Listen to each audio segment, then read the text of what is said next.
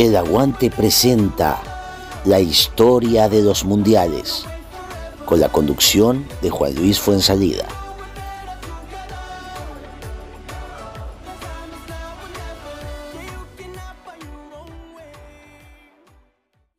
Hola, ¿cómo están? Soy Juan Luis Fuensalida y seguimos repasando la historia de los mundiales. Ahora nos trasladamos a Inglaterra, al año 1966. 44 años después, la discusión por el gol de Wembley continúa. Los Beatles y la minifalda arrasaban cuando los ingleses albergaron por primera vez el Mundial de Fútbol, deporte que ellos inventaron 103 años antes. 70 países, nuevo récord, se inscribieron para la cita. Las naciones africanas decidieron boicotear el Mundial porque el campeón de su zona se le obligaba a jugar con el de Asia, ya que solo había una plaza para los dos continentes.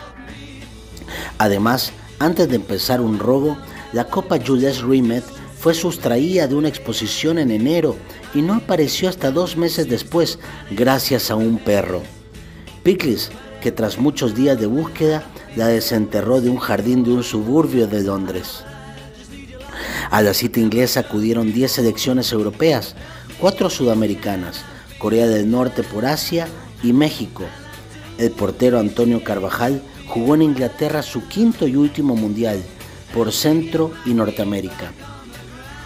En la primera ronda hubo dos sorpresas mayúsculas, la eliminación de Italia, que perdió 1 0 ante Corea del Norte, y la de Brasil, que vio como su principal astro, Pelé, caía lesionado por durísimas entradas, primero frente a Bulgaria y después contra Portugal. En este partido se quedó definitivamente fuera de juego tras dos patadas criminales del uso Joao Moraes. Primerizos en 10 mundiales, los portugueses también asombraron por sus buenas prestaciones. Su secreto fue Eusebio, un artillero formidable que con sus nueve tantos, máximo goleador de la cita, aupó a su país hasta un increíble tercer puesto. Y por primera vez también se habló mucho de los árbitros. En cuartos, el partido Uruguay-Alemania Occidental fue dirigido por un inglés y el de Argentina-Inglaterra por un alemán. Los dos sudamericanos perdieron y en el segundo caso con una expulsión muy polémica del capitán argentino Antonio Ratín. En semifinales solo quedaban equipos europeos.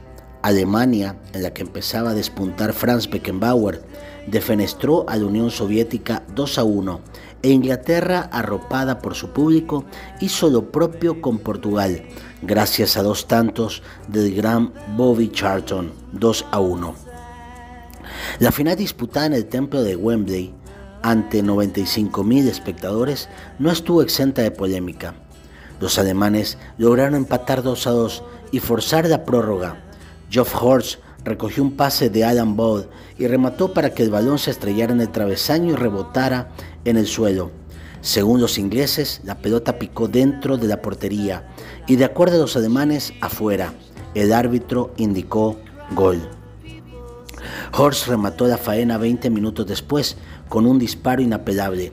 Inglaterra se coronó por primera vez y única vez en su historia campeona del mundo y su mítico capitán Bobby Moore recibió la copa de manos de la mismísima Isabel II.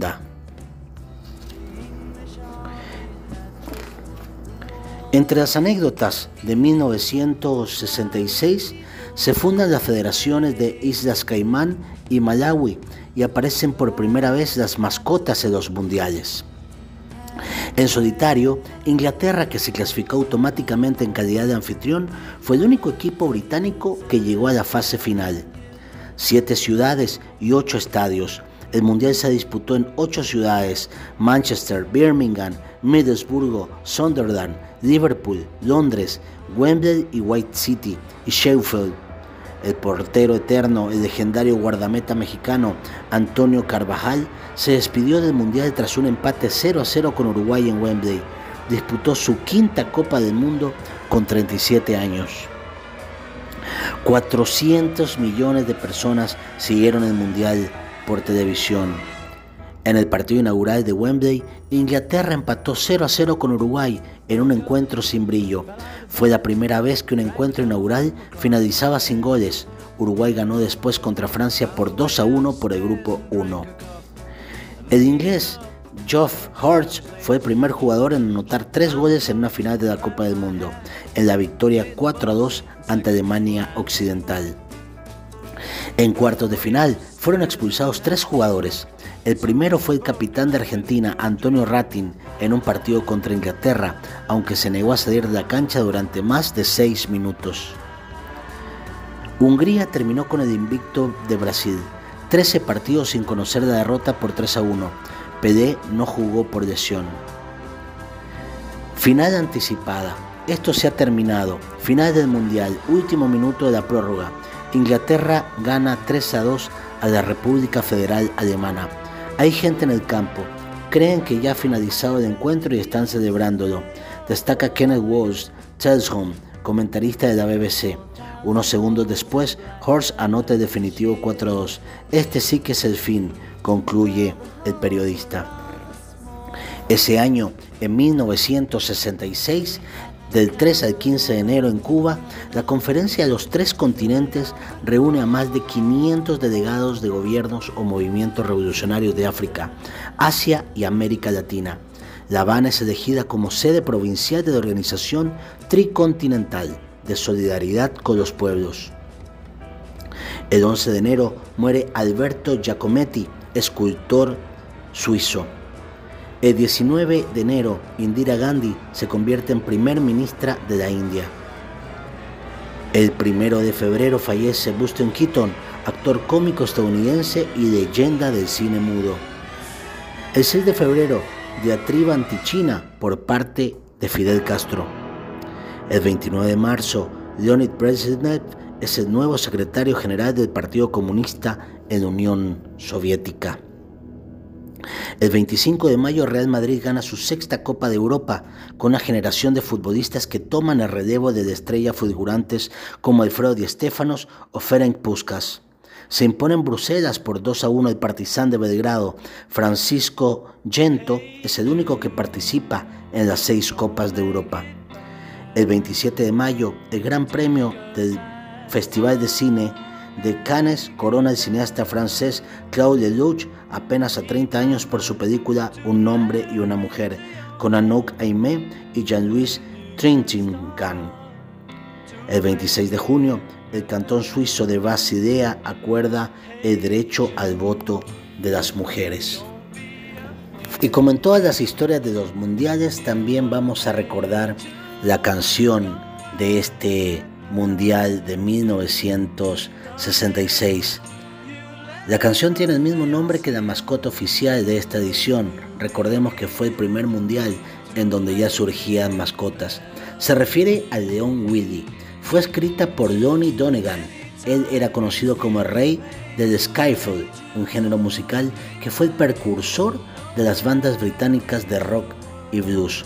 Su hijo, Lonnie Donegan Jr., interpretó una nueva edición de la canción para el Mundial de Sudáfrica 2010, 54 años después del original. Este es un himno asociado con nuestros mayores momentos futbolísticos, explicó.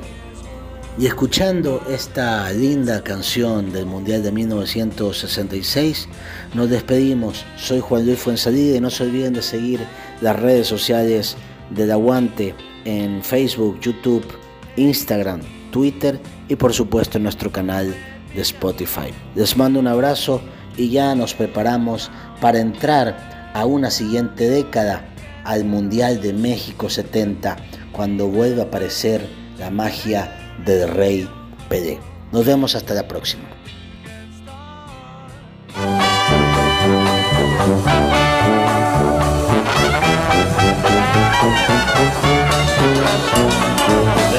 Football fella, you all know his name. And the papers tell us he's in the Hall of Fame. Wherever he goes, he'll be all the rage. Cause he's the new sensation of the age. Dressed in red, white and blue. He's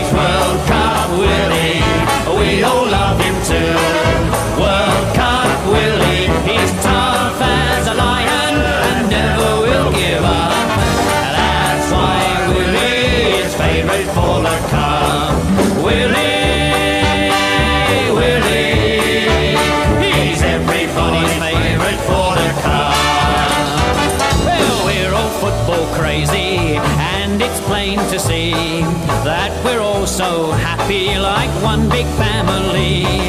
Now we've found someone who makes the rafters ring. Welcome to a brand new soccer king, all dressed in red, white, and blue.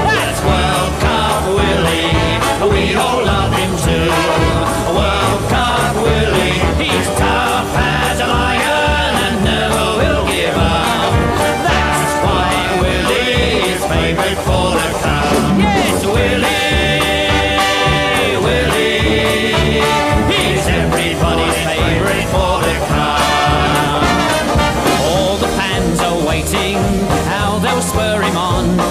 And those 16 nations will soon know Willie's song.